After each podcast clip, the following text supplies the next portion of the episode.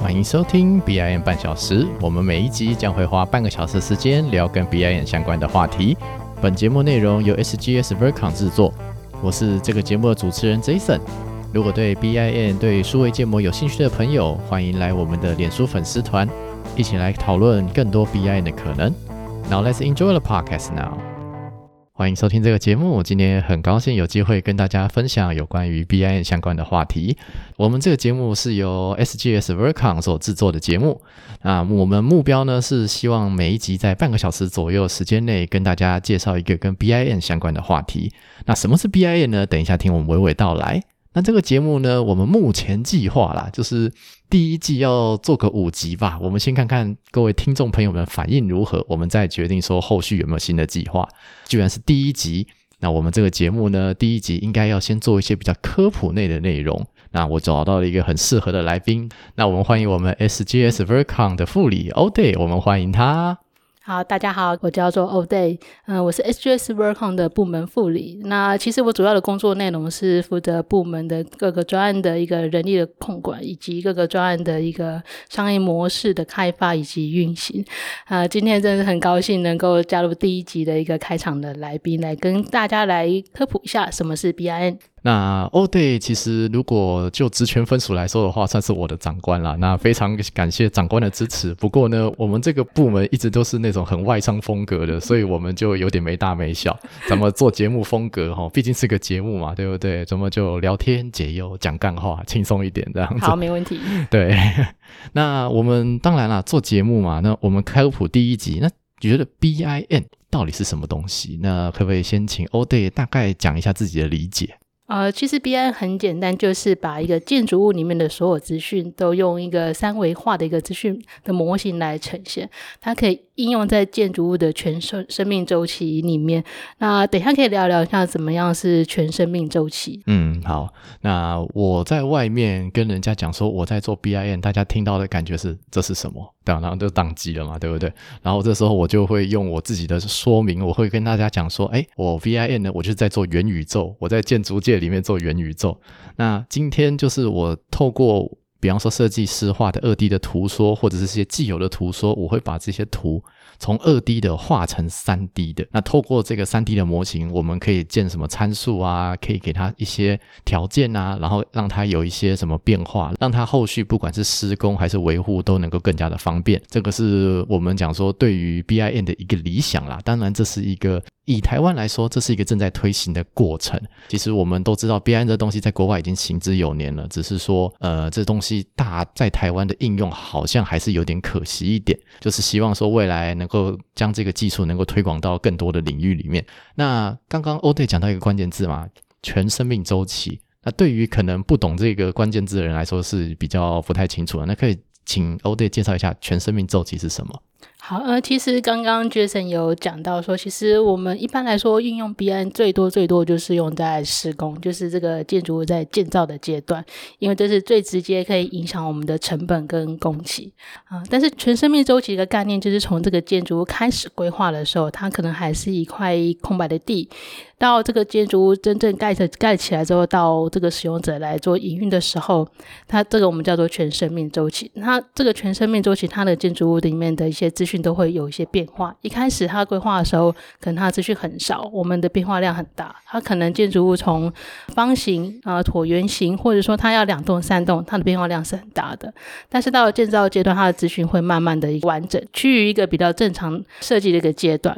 等到它建筑物新盖完成，已经开始。营运之后，它呃，我们的使用者他所关心的一个资讯，可能会是它的一个使用的年限，这个建筑物它里面所要去被维护的一个厂牌或者一些厂商的一些资讯，所以这个资讯会随着这个建筑的这个阶段的不同而去做做一个变化，所以我们会在收集这样的一个资讯里面，把它用三维的资讯模型来做呈现。这是我们一般来说全生命周期的概念是这样子，从它的出生到它的死亡，就是建筑。物的一个规划到它的拆解为止。嗯，没有。我们回到更前面一点，就是说，其实我们一般来说只是想说，哦，就可能在施工可以节省银营造的成本，但实际上这一套模型做出来之后，连后续维护都用得到。这个是我们讲说 BIM 的理想啦。当然，这也可能看业主本身那个管理的能力有到多强。毕竟这个也是需要靠不同的软体、不同的设定，还要有很多条件才有可能出现的啦。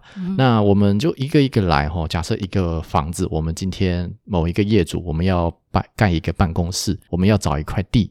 那这块地本身这么大一片，那请问我到底要盖几层楼？可能大概预算成本是多少？其实这个设计阶段的事情，那设计阶段其实 BIN 已经可以进去了，然后对这个设计做一些基本的设计，然后接下来可能是施工阶段啊。我们今天要进，我们今天找厂商进来，今天哪个厂商负责什么东西？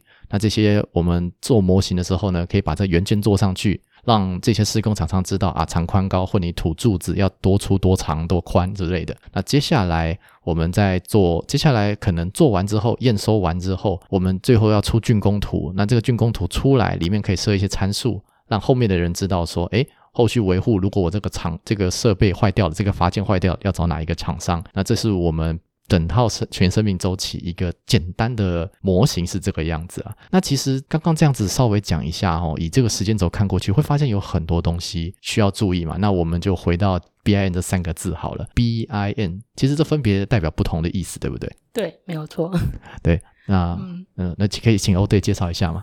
好，那 B I N 的 B 其实就是讲 building，就是建筑物嘛。那 I 的话，其实就是最重要一个部分，叫做 information。我们建筑物里面会有非常非常的多的资讯，包含刚刚 Jason 讲的一些图纸，或者一些一些呃长宽高，这样混凝土重量等等这些资讯，所以里面会有非常多的 I，就是 information。嗯，那 M 的话就指的就是 modeling，就是我们的模型。其实，但但所以在我们整个 B I N 的过程，就是在把一些建筑物的一些资讯，把它转换成模型的一个过程。我们再说文解字一下，我们再讲更细一点。就 B I N 这个 B，其实虽然说是 building，但其实不单纯是 building，对不对？我们也做过很多不一样的案子嘛，对啊。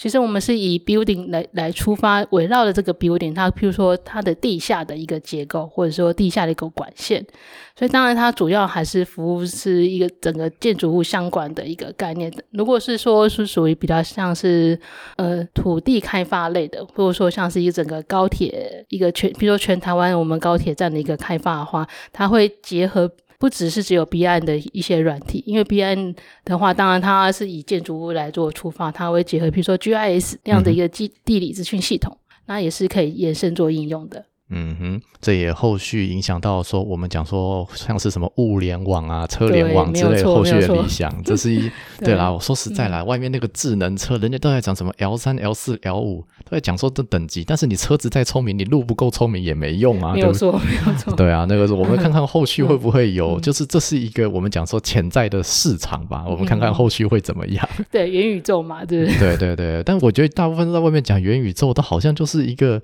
我们讲说炒概念吧，我觉得很多是都拿来就是金融手段在那边炒作。但我，对啊，不过我们就希望就是我们这期我们这些做工程出身的人，还是就是我们这些做工程的人，可能就是我们讲说比较实在一点吧，就是想要把东西先做出来。在做出来之前，我们先用数位的方式，电脑里面先模拟一遍，看看东西会不会有问题，我们再继续做下去。这是我们整个 BIN 在做模型的一个很重要的商业模式啊。对，那这也讲到后面的就是 information 这个，这其实分两个部分，对不对？information，呃，其实 information 可能我们其实在视觉上看到都是模型的部分。对，其实刚刚前面有提到，我们其实是用。一些资讯把它输入到我们的各个软体里面，只是最后呈现出来是一个模型嘛？那 information 它会会会其实会有。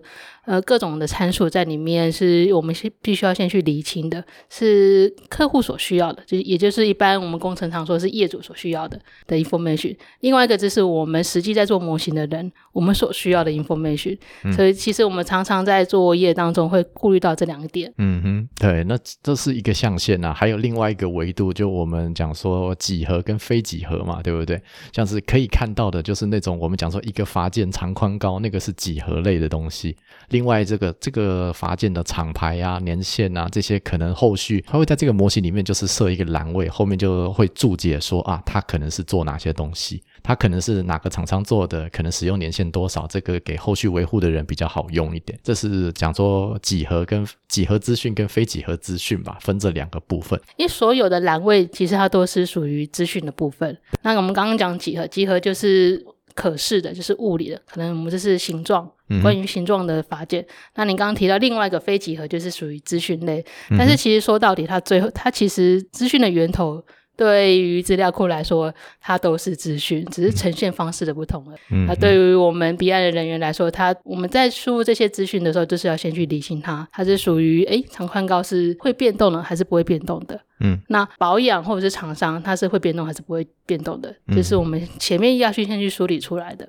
这个是讲说资讯的部分嘛？因为其实 B I N 最重要的讲的是资讯管理。那那我等一下我们会再来聊聊后续的 ISO 一九六五零。那再来最后讲一个关键字是 N，就是或者 modeling。这个中文翻译一般人会把它翻成模型啊，但是说实在的，我们并不会希望单纯就是做 B I N，就是在做建模这个工作，就很像是说我们做工程师不会只想要当一个绘图员这样子，就这因为只是单纯的做绘图，那就是一个技术的东西。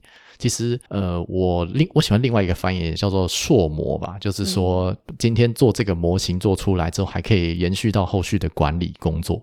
好，没有错。那其实，嗯，我这边想要跟大家解释一下我们部门的名称。其实我们是 SGS e m BIM 部门。那这个 BIM 呢，当然 B 就是 Building 嘛，嗯，I 就是 Information。那 M 呢，其实就是 Management。所以我们是做建筑资讯管理的，我们会管理所有的建筑物的资讯。那等下我也会带到刚刚我们。我们所提到的 ISO 一九六零到底是对于 BIM 有什么样的一个起一个什么样管理的作用？这个管理嘛，其实我觉得后续就或许会找其他的人来聊聊啦。像我们比方说工地现场啊，哎，今天混凝土到底要叫几车啊？今天混凝土要叫几方啊？哦，我都跟你讲，那工地现场在算都蛮乱算的，然后那个车速呢都都抓不准。所以你在爆料？哎呀，我是真的，这工地现场真的是这样啊！那个钢对啊，那钢钢筋到底要叫几号？要叫几吨？那很多都在乱叫。好不好？真的吗？对啊，我都这么觉得。那其实我觉得，反正工地现场有需要很多幽默感。那 真的，所以你们是怎么叫钢筋的啊？我们怎么叫钢筋吗？有很多种叫法嘛。就最理想当然就是我们讲，先要找一个减料表，然后知道说那个料号啊，因为这个钢筋几号几号几号啊，就到然后最后数量加起来是多少？问题就在于说，那个设计师在画，可能就是一个标准断面给你，但实际上现场在做，有很多那个什么接头啊，什么续接呀，有些什么钢。那个钢筋明明拉这么长，但实际上空间就。弯不进去啊，变成要续接很多次啊，有很多事情是图面没有显示到的部分嘛？对，那些都是需要调整的。那这些东西就是说，如果透过电脑数位建模之后，可能按几个钮改几个参数，哎，就可以更精确的知道说这些损耗啊、这些多的料啊、这些实际数字到底是多少。这些用于后续的管理工作，其实是非常有帮助的啦。那没有错。当当然，这一整套方法论啊，其实到了工地现场能不能推行下去，真的还是需要时。间呐，这个我们就且走且看嘛，对不对？以你以以你的看法呢？如果说我们在前面规划就已经把这些呃，你刚刚讲的弯头损耗都考虑进去了，那工地是真的可以用这样子的一个规划来，比如说正确的较料吗？然后一起，然后并且应应用到现场的施工？对，这这是理想是这个样子。当然，你说会不会百分之百精准，我也不敢说啦。但至少说，比方说那个误差可以拉到五趴以内，我觉得应该没有问题啦，对不对？因为我们做模型做的够细的话，其实是真的可以把很多很精准的数字拉出来了。我觉得我们后面几集可以聊聊，哎，我们 B 案怎么应用到施工，以及现在遇到什么样的一个困境？对，没有错。其实以计算来说，是其实都做得到，只是刚刚 Jason 也有提到，我们设计师在画图的时候，可能没有把这些。细节都画出来，嗯所以，我们 B 案的人员其实最困难的是如何取得这些资讯。图面上其实没有，当然我们技术上是做得到的。我们怎样补充这些没有的资讯？就是假设一个工程哦，当时预计就是比方说要花一百亿好了，就假设一开始是这个样子，结果呢，因为各种比方说什么物件互相冲突啊，然后计数量计算没算好啊，或是各种变化，结果造成说，哎。它整个预算变成一百三十几亿，那多花那三十几亿要算谁的？要算设计的还是算业主的？那其实后面就牵扯不清嘛，然后工期就一直延宕嘛，这是工，这就是我们营造业目前最大的问题。就是追加嘛。那如果说一开始设计的时候，B I N 这些资讯管理的流程导进来的话，或许还是要追加啦。不过可能最后变成一百一十亿啊，那个或许就不像以前误差可以差到那么多这样子，因为以前传统做事用 Excel 用 Word 算法，其实就相对的比较不够精准。就是能够把这些损耗和错误能够变少，这个对我们社会来说是很有帮助的。这是我认为 B I N 最重要的商业模式逻辑啦。对对，当然那是理想啦。对我们其实所有的呃创新都是建立在理想上面，才有办法一直往前进。这是我的看法。没有错。那我们也后续牵扯到后面讲的 ISO 一九六五零这个，这是一套资讯管理的方式嘛？当时我进 SGS Vercon 的时候，发现说，诶，我们有在做 ISO 一九六五零的认证。那前提我就非常好奇，ISO 这到底在讲什么东西？那可不可以请欧队介绍一下这一套 ISO 是在讲什么？好，我这边简单的说明一下 ISO 一九六零。其实我们刚刚前面聊了这么多有关于 BI，它到底能够做什么，它其实就嗯 ISO 一九六零就是把 BI 这边它的一个定义先定义出来。比如说委任方是什么，也就是一般来说我们的契约的委任方是谁？然后我们一般来说就口语白话就是业主嘛，委任方。那契约契约是什么？然后受委任方是什么？受委任方就是我们承承包商、承揽商，也就是我们的乙方。嗯哼，还有乙方的。他会再把这个委任再委委托出来嘛？就是我们传呃一般工程的术语叫做丙方，所以它其实一九六五零的一开始，我们会把这些名词定义跟原则都规范出来，BIM 到底要做些什么？那这些委任方他必须要提供什么样的资讯给受委任方？啊，这些他在一九六五之一的部分会把这些原则通通都定义清楚之后，在之二的部分就会把他所有应该要做的事情，他的交付交付是什么呢？我们资讯怎么交给？我们的业主，我们透过什么样的方式交付？一般来说，我会透过 CDE，也就是 Common Data Environment，就是一个共用共用的一个资讯环境来做资料的交换。因为我们会有很多很多的厂商，很多很多的客户会同时使用一个网络上的一个平台来做资讯交换。所以之一之二是定义原则以及建立管理模式。那之三呢，则是如果说这个建筑物它有使用到维运的一个设施，那我们会定义如何让客户可以使用一个维运的资讯交换。那之五的话，则是定义它资讯安全的部分，因为现在资讯安全非常的重要，所以我们整个一九六零，也就是回到我刚刚所说的，就是我们的全生生全生命周期，从这个建筑物一开始到它营运管理，以及我们考虑到了一个资讯安全的一个一个一个作业模式以及流程。嗯。其实这整个我们讲说一九六五零，它并没有讲说，就并没有讲说模型要做成三 D 嘛，对不对？对，其实它从呃条文里面从头到尾都没有说到三 D，它其实讲的都是 information。对，它讲的是资讯管理，因为像我们比方说营造厂在做管理，或是我们顾问公司在做设计，其实我们讲的都是资讯管理。所以其实如果我只会用传统的 AutoCAD，我只会做二 D 绘图，但是我有一套很完整的资讯管理的。方式的话，也是可以用 ISO 一九六五零做认证嘛，对不对？理论上是这样。理论上来说，如果你能够把你用 AutoCAD 里面的资讯都能够清楚的做一个管理，那我想它也可以取得一个 ISO 一九六五零的认证，没有错。只是因为其实 Jason 应该也知道，因为 CAD 它里面是不含资讯的，嗯，你图面上的一百其实不代表真正的一百，我们的长宽高也没有办法在一张二 D 的平面图里面同时表示。一百乘一百的柱，又同时表示百分之 多多少的一个比例等等，所以其实 information 的部分，我们我想不是只靠一套软体都能够去完全解决这样的一个一个讯息的。对，然后有这么多软体嘛，对不对？就像你讲的，就是除了 AutoCAD 之外，可能也不够用，可能才 Word、Excel 的这些全部加起来啊，其实这需要好几套软体，变得是说这么多套软体，他们可能档案格式都不一样了，所以才需要一个 CDE，需要一个。其实，在我理解起来，比较像就是一个云端系统，可以把这些档案存在这里面，然后方便大家取用，那个权限和责任可以比较好，一样比较好去做管理嘛，对不对？对，其实它就是必须要考虑资讯的安全性，考虑到权限，以及我们取用的一个责任，以及智慧财产权等等，每个使用者都能够轻易的做使用，然后并且呃受到我们的资讯安全的管理，所以它其实只要符合以上的这些条件，它就可以称为 CDE。嗯嗯，没有错，并没有一定说哦某某的平台某某的。软体才能够用。只要你能够达到条件，它其实就是可以成为一个 CDE 的环境。对，所以说其实有很多公司也有在做嘛，比方说可能公司自家云端，或者是跟外面买云端，其实也都可以。对，可以的。对啊，那重点是 CDE 这个范围其实也没有也蛮广的啦。对，那当然啦，就是我们行之有年这样做下来，就是有几套软体会比较常用嘛。像我们 SGS Vercon 的话，会当然就是 Autodesk 相关的系列产品会比较常用啦。什么 Revit 跟 AutoCAD 这几套，当然还有其他几套啦。那以 o d 的理解，你觉得 BIM 有哪些软体可以应用呢？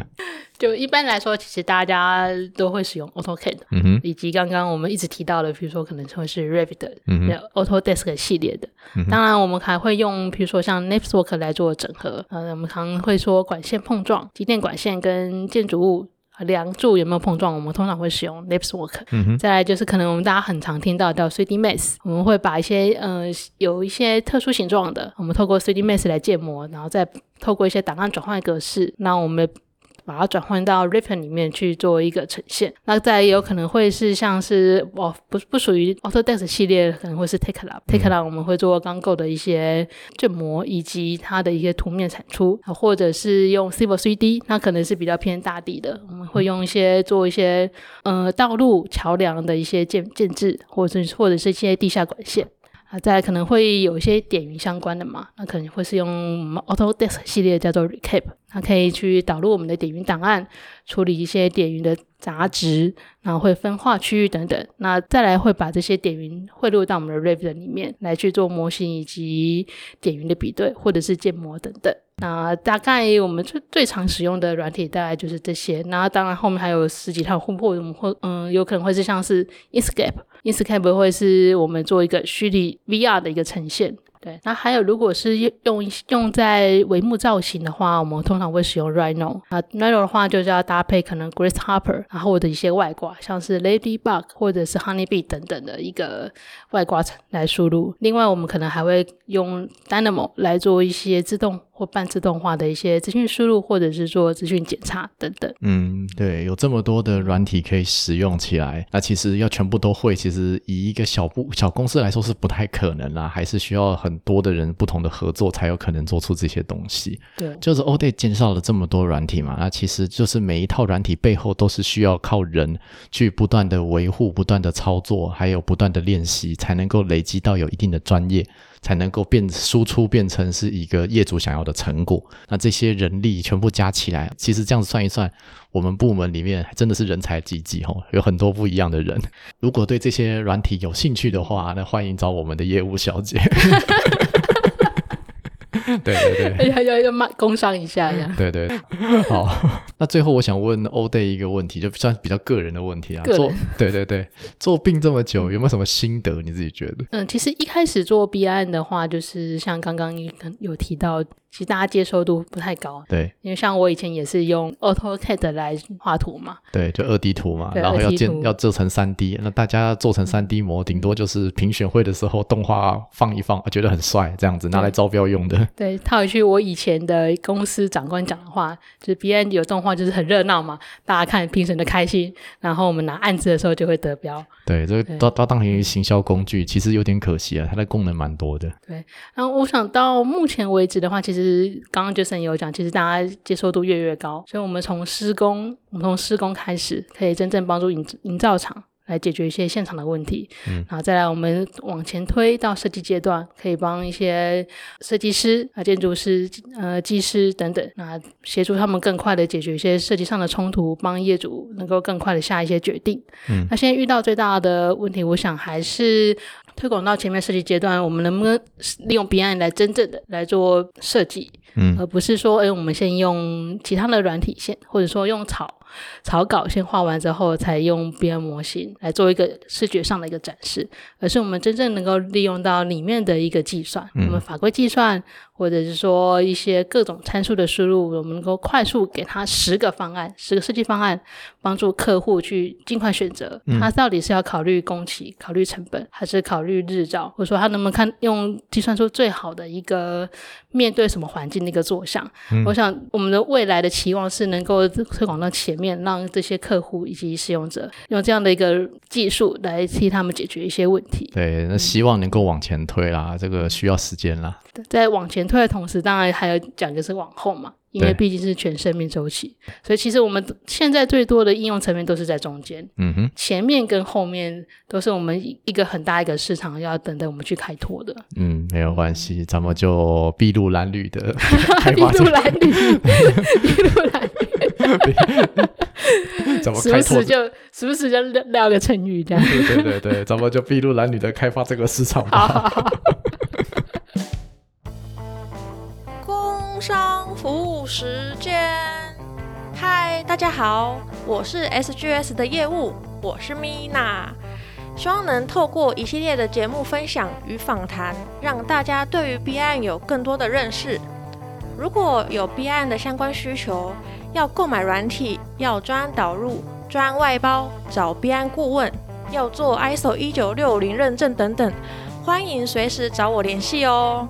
以下资讯栏有我的联络方式，还有问卷连结，也想请您花一两分钟给我们一些宝贵的意见。我们会从问卷中抽出三位，获得我们的精美 USB。SGS 的 Mina 是您的 B 案好伙伴，欢迎找我哟。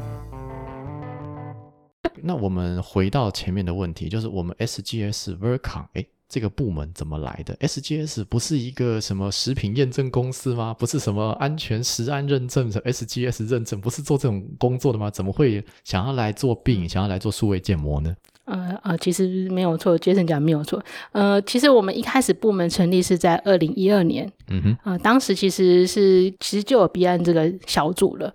呃，当时我们做的比较偏向是绿能分析，一些风环境啊、日照、日照等等的一些环境模拟。然后，但是 SGS 其实在台湾的民众的心中，其实是因为之前的一个食安风暴的影响嘛，所以。大家对于 SGS 的认识都是在做食品的材料的一个验证，但是其实我们在台湾所有的材料的一个检验都有呃相关的一个检测的一个的一个部门，像我们有食品，我们有食品实验室，有杂货实验室，有工程材料检验实验室，以及呃非破坏性检验室呃实验室等等。我们在各行各业的一个材料以及半成品里面都有相关的一个检验的一个部门，在建筑物相关就是有材料以及房屋检验等等。那 SGS 为什么想要投入 BI 资讯模型的这样的一个产业呢？那原因是因为其实我们一直以来都是以查验、验证以及顾问顾问类的一个服务来服务，嗯、我们的全球的客户。也就是说，我们是希望能够替客户提供一个叫做一站式的服务，也就是 Total Solution，就是它不不管是做查证、验证，或者说是呃资讯模型的一个查验，或者是顾问的一个服务，我们都能够帮客户做一个一站式的服务。因此，我们就在二零一二年的时候成立这个部门，那也在二零一九年的时候跟我们香港的一个顾问公司做合做合并，那让我们能够在台湾这边做一个 B N 的 Center 去服务我们全球有 B N 相关的一个客户。当然，我们现在录节目的时间是二零二二年的五月左右，我们目前部门人数也已经快五六十人了。没有错，没有错那希望说今年好像有希望能够破百，是不是？希望啦。对对对，因为其实 就是 BIN 这个市场啊，就是蛮需要很多人来做很多的协调啦。那希望有更多的人力能够投入到我们这个部门里面。对，对也顺便工商一下。对，没有错啊。因为其实这一个部分业务有快速的成长起来啦，特别是像我们公共工程里面的契约，都会另外附上一份契约，也就是跟病相关的契约，把它当成一个附件放在这个契约内容里面，变成这个市场是不断的正在成长的。所以希望未来就是我们有更多的人可以投入 BIN 这个市场。对，欢迎大家加入。就是其实我觉得就是避免社会资源的损耗这件事情，这个是一个很重要的一个需求。那我们也是透过病的方式来解决这些问题，这些是一个理想目标在这里。能够能不能做到？那其实那需要很多的人力、很多的专业才能够做到了。也不要讲太远，我们就先回来讲讲我们自己好了。就 SGS Vercon，我们现在有在做哪些案子呢？可不可以请 o d 介绍一下？好，其实我们什么样的类型的案子，基本上我们部门都有承揽。那以台湾来说的话，像是我们的捷运。嗯哼，或者是我们的公仔，因为现在像刚刚 Jason 有提到了，很多的公部门它有对于 B 案这边有一些契约上的一些需求以及要求，嗯啊，所以有很多很多是属于公仔的部分。嗯，再来，当然还有学校、医院以及大型的一些开发案，就是商办啦、饭店等等的一些开发案。嗯这在台湾的话，我们这样的类型的案件是蛮多的。那另外一个部分是海外的部分，因为毕竟 SGS 是一个全球的一个企业嘛，嗯所以我们在香港。以及马来西亚或者是日本这边也有一些相对应的专案。那香港的专案的话，它的类型有更多，可能会有港湾、机场，嗯、或者是地地铁，嗯哼，啊，以及学校、体育场等等，呃，所以我们专案的类型是非常非常的多，也非常非常的广。那地区也不设限于台湾。对，没有错。嗯当然，这也有需要一些语言的能力啦。不过说实在的，那些嗯大家做土木为什么会来念土木？就是英文不好才来念土木嘛。真的吗？你不是在环游世界？我，这是另外一个话题。对 对对，但是 咱们就是英文不好，跑来念土木嘛，对不对？结果发现还是逃不过英文这个魔掌。对，因为其实英文算是一个基本上的一个沟通的语言呐、今而且说实在啦，你只要案子同样的事情花同样的工时，只要跟英文有点关系，那个利润都可以翻一两三倍，没有问题啊。对啊，所以其实能够做到国外的案子，其实对自己成长是蛮有帮助的啦。如果大家对这个领域有点好奇、有点兴趣的话，可以欢迎加入我们 SGS v e r c o m 那最后来讲讲啊，就是说欧 day 认为说什么样的人适合做病这件事情呢？啊，我想第一个就是要对于资讯或者说建筑产业要有一些热情。嗯，对，就是像 Jason 这边，还有我这边，我想可以讲一下，其实我在建筑的这个产业也从毕业之后就来到建筑产业，一直都没有离开过。辛苦你了。对，没有错。当然，可能有些老的资深的工程师，他们一开始可能很难接受用一些新的思维或者是一些新的技术，但是我们其实就是希望能够透过像这样的一个技术，也就是元宇宙的概念，能够让我们的工程不要像是以前的那个做法，因为毕竟现在缺工又缺料，时代又一直在进步，所以我们必须要用一些新的方式来尽量节省我们的工时，嗯、我们的呃施工的时程以及损耗。因因为现在有太多太多的一个 ES ESG 的要求嘛，我们我们在一个减碳的一个议题上面，也必须要使用 BIM 的一个技术来去做帮营造厂或者一些厂商来做一些减碳的一个一个计算。那当然，SGS 也希望最后能够帮他取得一个相关的证书，让他们达到 ESG 的一个分数。嗯，没有错，就是我们碳足迹认证这个这一块，也是一个社会上很需要的一件事情啊，能够为社会多创造出价值，能够避免浪费，那其实这都是对社会有价值的事情啊。对，好，那这那今天非常谢谢欧 day 简单的介绍了一下跟 BIN 相关的话题。那我们简单介绍了 BIN 的三个字分别代表什么，还有它可能有的商业模式以及应用场景，还有在介绍我们 SGS Vercon 大概是在做哪些事情。那希望透过今天的介绍，大大家对于 BIN 有更多的一点认识。好，那我们的节目差不多到此告一段落了，谢谢各位听众聆听，在这边跟各位听众说声再见喽，拜拜。拜拜。先不要急着关掉哦，请再给我一点点时间。那大家好，我这边是 SGS 的 HR Amy。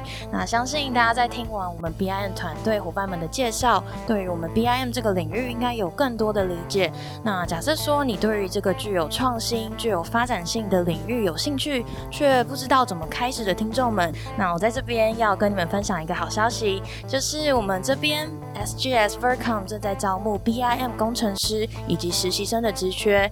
那不论你是刚毕业，或者是你是想要转职的朋友们，只要你对于我们 BIM 的工作是具有热忱的，都非常欢迎来投递我们这边的履历。那我们 BIM 团队呢是一个活泼而且注重沟通及创新的团队，那就欢迎跟我们互相约时间，然后交流你们的想法哦。在资讯栏底下都有放我们人才招募相关的一些连接跟资料，那就欢迎大家加入我们 BIM 的大家庭喽。